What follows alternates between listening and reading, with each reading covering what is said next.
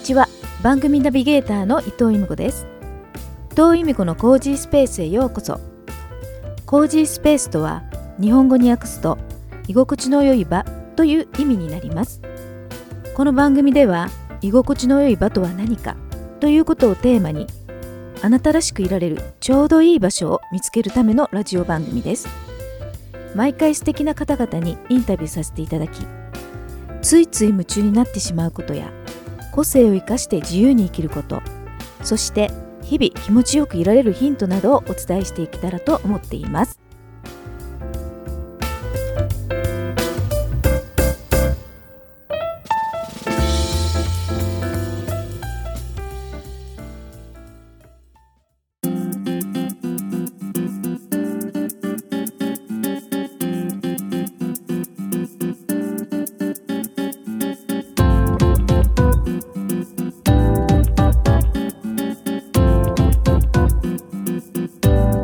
伊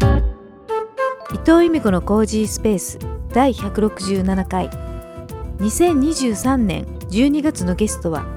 ジャズピアニストの平光光太郎さんです平光光太郎さんのインタビューは第166回から第169回の4回に分けてお届けしますインタビューの2回目はジャズオルガンのことやライブでのセッションのことなどについてお話ししていただいていますでは早速平光光太郎さんのお話をお聞きください。いやなんかジャズオルガニストっていうかあのオルガン奏者っていうのはあんまりこう自分の中であのフォーカスしたことがなかったんで、ちょっと興味深くて聞いちゃったんですけどそうですねまあオルガンは、まあ30過ぎぐらいから始めたんで、うんまあここ10年ぐらい、そうですねまあそれはやろうと思って始めました、えなんかきっかけは何だったんですかそれきっかけはなんかあのえっと僕それオルガンも大学生の時にやろうと思ったんです、はい思ってたんですけど、その時はその機材がなくてはいめちゃくちゃその2段じゃないですか鍵盤が。はいだけどあの鍵盤が2段のものって売ってなくてはいあのキーボード2個重ねてするんですけど、はいしてたんですけどああそういうことですねもうそれも大変すぎてそのキオルガンに見立ててキーボードを2 つ個2個使ってたんですけど、はいもう大変っていうかもう面倒くさすぎてああそうなんですそねれでちょっといその時はもうあんまり広がらなかったんですけど、はいそそれはずっとピアノをやってて、うんで30歳そうぐらいで気づいたらなんかその2段のはいコンパクトなやつが出てたんですよ、あそうなんですかうん、まあそのタイミングで出たわけじゃなくてあの、僕は知らなかっただけでもっと何年も前から出てたんですけど、はいあのもっと気軽にあの2段鍵盤ではいできるやつがあってはい。あこんなんあるんだと思ってあれ買おうと思って そういうことで。でまあ買ったらやりたくなるんでそあこからですねーあじゃあそういう見つけちゃったからやろうと思って。そうですね でそっからオルガン3台買ったんでえはいどうなんですかね結構な頻度じゃないですか。10年のうちに3台って。そうそうですねだってピアノはピアノであるわけじゃないですかありピますアニストだからありますうんえオルガンに結構ハマったって感じですかじゃあ3台も最初のそうですねその3台買うまでは早かったですねえそれは音が違うんですかその3台が買うっていうことはう、んだからやっぱりあのヴィンテージのものがあの最高とされていてはい現行で売ってるのはやっぱそれを真似して作ったやつなんであうん、最初一番簡単なやつ買ってーうんその次にあの本物に近いすごいいいやつ買ってはいでもやっぱり本物がいいなと思ってあー結局本物買ったヴィンテージか らそうそうすすごいね値段も高そうですよねヴィンテージそうとそかうねまあでもあのもう売ってないんでそもそも、んそれはちょっとあのひ知り合いのつてではいあの譲ってもらったような感じですけどああそうなんですね、じゃあそれを使って持ち込んでライブもされるっていうそうですねえ全体にあの、まあ、基本はあんまピアノの方が多いのかなと思うんですけど、はあのいライブをする時の演奏楽器っていうのは、うんそのうちのこうオルガンでやる頻度ってどのぐらいなんですか全体のライブでいうとああでも最近はそんなにあの多くはないですね、うん、たまにって感じですけどそうなんですね、そのオルガンでやってくれあの欲しいっていうこの演奏依頼とかってあるんです、ありますね、うんうんまあオルガンのサウンド独特なんで、うんん、大体わざわざオルガン出て行ってくる時はやっぱそういうサウンドを求めてることが多いそうでしょうねきっとね、うんだから結構その意味のあるライブっていうかその目的が目的がはっきりしてるものが多いです、うんそれはそれですごい面白いですねそうですね目的がちゃんとあるっていうところでやるっていうのなんかはオルガンやってよかったのは、はい結構ちゃんとその必要だと思ってるうん度合いが違うというか、ああ、ちゃんと趣旨がはっきりしてそうてそう趣旨がはっきりしてあますね。あそういうとこがあるんですね、あのまたあのピアノの方のお話に戻させていただくと、はね前愛知北 M に来ていただいてお話ししていただいた時に、あのまあやっぱりピアあのジャズピアノってあのまあ即興の世界だっていうふうにはいおっしゃったと思うんですよ。コード譜みたいなものがちょっとあってはいそれをこう元にまあほほとんどアレンジする世界っていうことなんですよね。はいだから一回一回一回が違う演奏になるっていうことですよね。そうですね。そしてあの感覚でだから弾くっていうことじゃないですか。はい。その感覚っていうのはどういうとこから養われてるんだろうって私は思っちゃうんですよね。あーまあ感覚ではあるんですけど、はいあの本当に無の状態から作ってるわけじゃなくて、はいうん、まあ今までの自分の蓄積とか、はい聞いた音楽とか、はい自分の頭になってる音とか、うんあとまあ手の動かし方の癖とか、はい。そういうものが全部こう総合されて即興でやってるっていうう意ー味になります。んそういうことなんですよね、うんきっと。そうですでも今のお話伺うともともとクラシックのピアノをやられてたってわけじゃないですか、うんそこも多分ベースにはなってますよねどう考えても。うんでそこに、まあ、平光さんが聴いてきたはい音楽とかが、まあ多分影響されてると思うんですけどちなみにどういった音楽とかを聴かれてきたんですか僕が聞いた音楽はどうなんですかラルクとか ですかね いきな りの いきなりのそっち行ったんですねいやでもそういうのがなんか私聞きたかったんですよ で絶対ジャズばっかり聴いたわけじゃなくっていろいろ聴いての今なのかなってちょっと勝手な予想があったんえですジけどャズなんか全然聞いてないですよ、だからねあのうん結局その大学入ってジャズを知ったっていうことだと思うんで、はいその今言われたラルカンシェルってことですそようねそうそうラルカンシェルはどのないくつぐらいに知って聞いてきたんですかいやというか僕がその音楽聴いてた、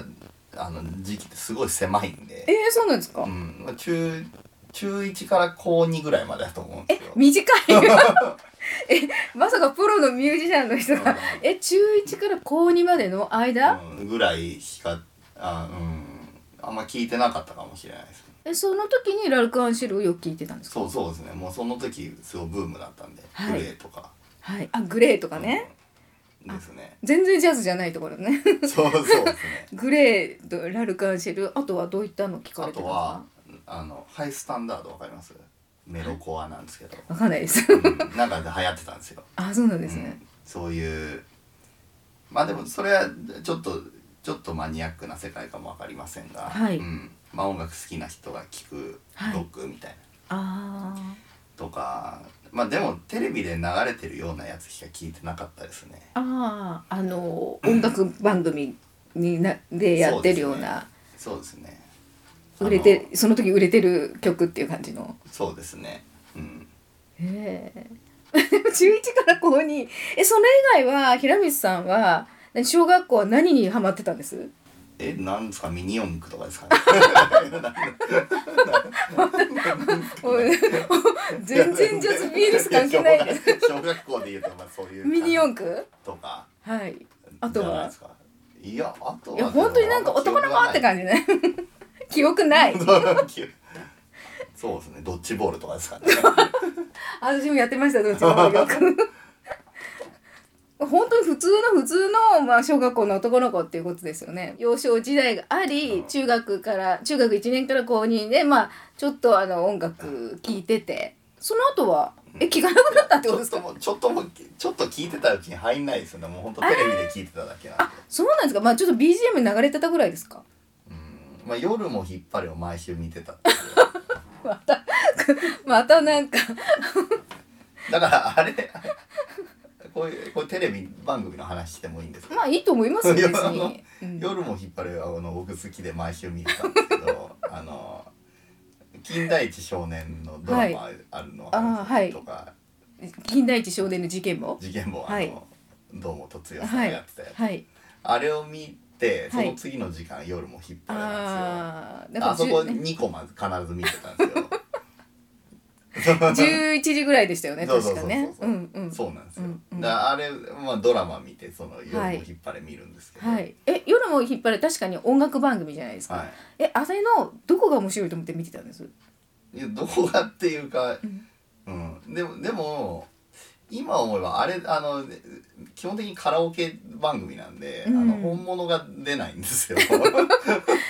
自分の歌じゃない歌を違う歌手の人が歌うっていう番組でしたよねそうそうそうそうですそうです。はいうん、だから本物あんまり見てなかったかなあんまりでもそのこだわりもなかったですね。こだわりもなく、うえそれは今のジャズピアノに生かされてる感じですか、ん、どういや全然生きてないと思います。うんじゃあその夜も引っ張れ引っ張れで楽しんでいたと思うんですけそうどですね今のあのジャズピアニストのアレンジはどこの音楽があの入ってきてのあの素晴らしい演奏になってるんですかうーんいやまあ深層心理ではそういうのはあると思いますけど、うんはいうんまあ一応表向きにはそのビバップっていうジャンルがあって、はいそのジャズの最初の頃にできたジャンジャンルみたいな、はい、まあなんか一応それをベースにしていることになってるんですよ ことになってるうん本当は違うそうそうですねだからまあどこか多分僕の曲とかに、はいあのなんていうんですかねまあ和風なテイストがあるとしたら、はいそういうその本当の自分のルーツの影響だと思いますねう。ーうんん、なんか別にその音楽そのものじゃなくてもいい気がするんですよね。ああ、うん、そのルーツががね。はい。なんかきっとその平光さんが弾いてる時のやつあの私ね何何回かこう あのここ数ヶ月拝見させていただいてますけどいろんな経験があってのその人の演奏っていう気がするので、はい、そのその音楽じゃなきゃいけないっていう感じもなくでもまあラルクも影響があったかもしれないですけど。他に多分何かいろんな経験が今全部にその音に乗ってくるのかなと思うんで、うんも思ったりもするんですが、い、かがですか、 うんいやそうだと思いますよ。うんん誰一人こう同じ経験はしてないわけで、はい、まあそれと同じように音楽もうん人それぞれになるんじゃないですかね。あーうんきっとねまあ同じ曲やったとしても、あそうでしょうね、解釈とかが、うんあ今解釈っていう言葉あったんですけど、は例えばこう譜面渡されるじゃないですか、いはい。まあ、多分コード譜ぐらいの簡単なものなんですよね、はいたそうすると自分の中の解釈っていうのは頭で考えるって組み立てるんですかじゃなくて感覚的になんか指が動いたものがそのまま音になるっていうような感じなんですかまあ本当の最初はなんかちょっとこんな感じかなみたいなこの自分の引き出しからこう近いもの探すみたいな感じですかね。ああそれを弾く前にってことですか、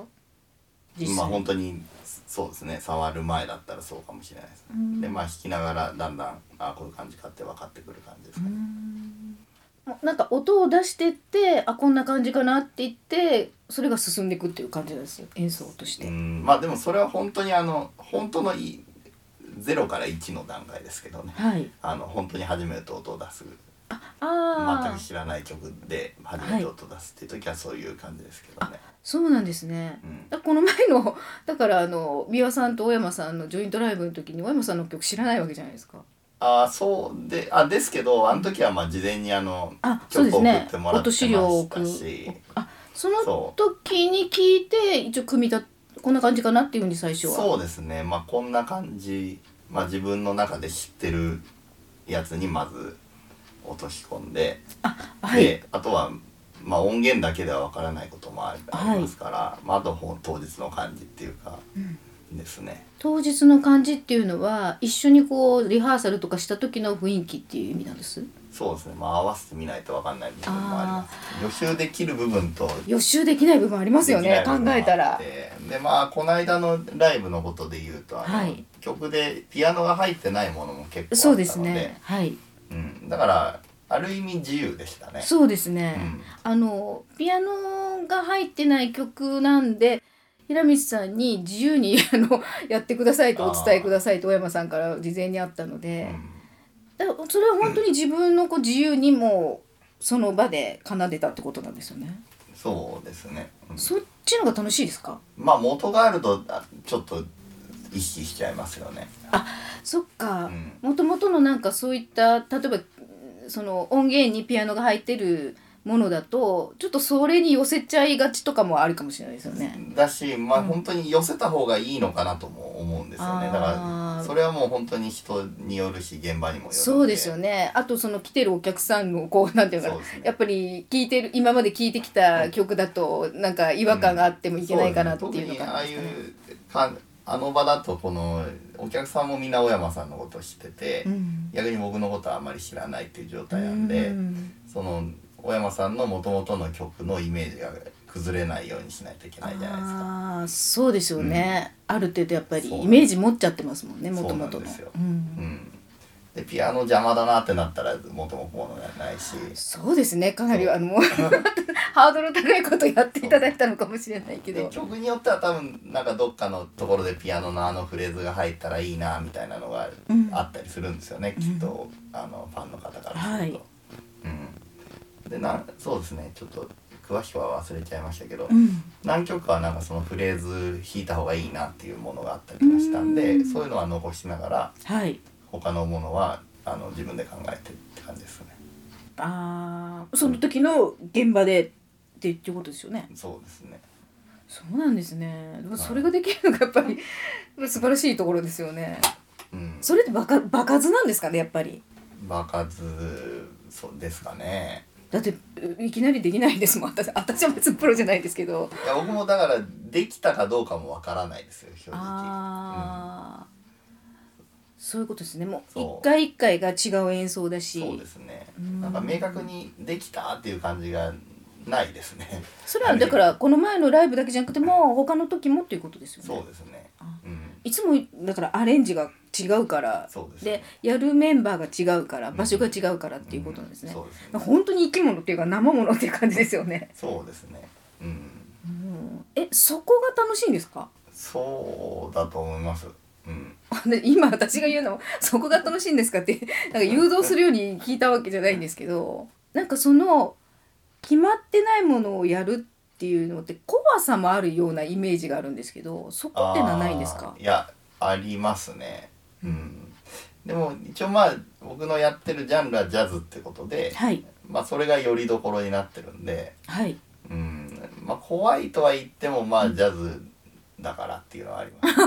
なるほどうん本当に知らないジャンルとか知らない展開が出てくるとそれは結構困ると思いますけど、うんまあある程度ルールはい基準となるものがあるんでそうなんですねそうですねあそこがあってのアレンジなんですねそうですあそこもわかんないです よ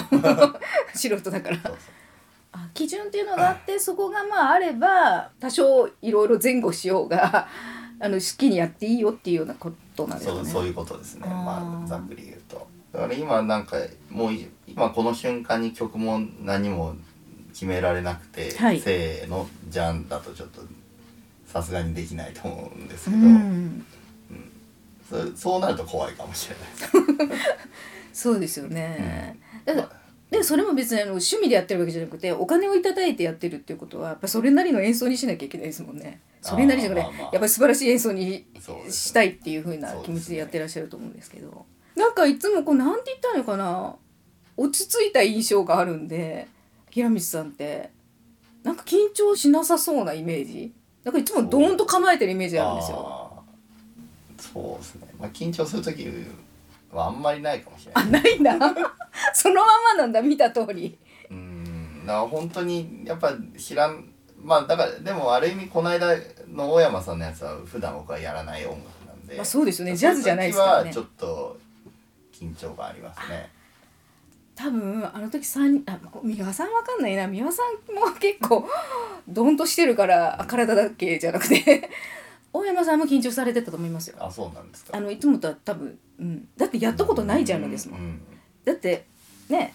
そうです平光さんももちろん大山さんはロックとかあの、うんねあっち系なのでとまさか一緒にやるメンバーじゃないんですよね、うんそこをちょっまあと普段はそう普段はうんで初めての場所だったし、大山さんもう、んで初めて平光さんともセッショそうン、ですねうんまあお宮さんとは一回やってらっしゃいますけど、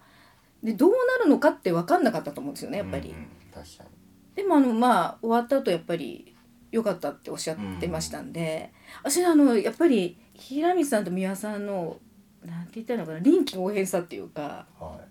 そのあたりなんだろうなと思ったんですよあね。ーいい意味のこう器用さっていうかあでやっぱりああいうセッションの時って私も、はい きっとお互いをリスペクトできるかどうかっていうところがベースにあっての音になると思うのでー、あー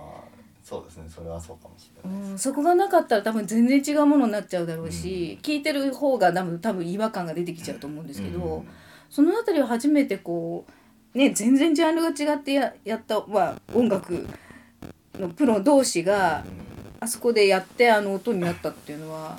うんとても良かったなと思っておりますいがやい。やいやもう多分やっぱあの時はまあ青山さんのライブなんで、まあ、青山さんの感じおおらかだったというか懐が広がったんだからだろうなとも思いますけどねあーあのまあねあのイルミさんだってもうすぐ40歳でオルマさんは60代なんで、まあ、はいお父さんみたいな世代じゃないですか、あーはい年齢だけ言うと、はいやっぱりそのあたりのね 懐加減はあるかもしれないですよね、うんまあ、経験年数がちょっと違いってそうでいうすのもねありだかまらすもしかけどしたら青山さんからしたら普段から違う部分もあったりとかしたんですけどはいそれをなんかこっちだぜみたいなこうじゃんじゃんじゃんとこう無理やりこう正すようなこともあんまりなかったと思うしギターでねそうオですね山さんが、あうのんギターをまあ、それはそれで担当しま受したけどけ入れてくれてるんじゃないくれてたんじゃないかなっていうふうに思いましああなるほどねたそうああいう時にやっぱ少しでもそういうのがあるとはいちょっと萎縮しちゃったりとかあーまあお互い様な状況ではあるんですけどはいそうなっちゃうんですよだからそういうはい気持ちの問題も結構関係しますねあーなんかすごく大きい気がしました今話聞いて。そうですよねなんか威圧されるような、うんあの人でこうね「おいおい俺俺」みたいな感じで自分がガーって出ちゃうと置いてかれるような感じもするしそうですねセッションって感じにならないかもしれないですね。そうですねうんあーなるほどだからまあ僕はよく見えたのは多分リーダーの方がうまいことあのやってくれたからなんだろうなって僕はいつも思いますけどリーダーの方っていうとあそのまあこの間とだとはい大山さんですけど、ああそういうことですね。あーそうですよねいろんな方とセッションされることがすごく多いから、うんそういうのをやっぱり感じ取ってのこの前だったんですね。そうですねえーそれでですねあのこの前愛知キタイムに、えーお越しいただいた時もちょっとお話を伺いましたけど、はいまあ、演奏者だけじゃなくってはい講師として人に教える立場としての、まあ、はいひろみさんの顔も持っていらっしゃると思うんですけど。はいこの前あの名古屋芸術大学のジャズピアノの講師で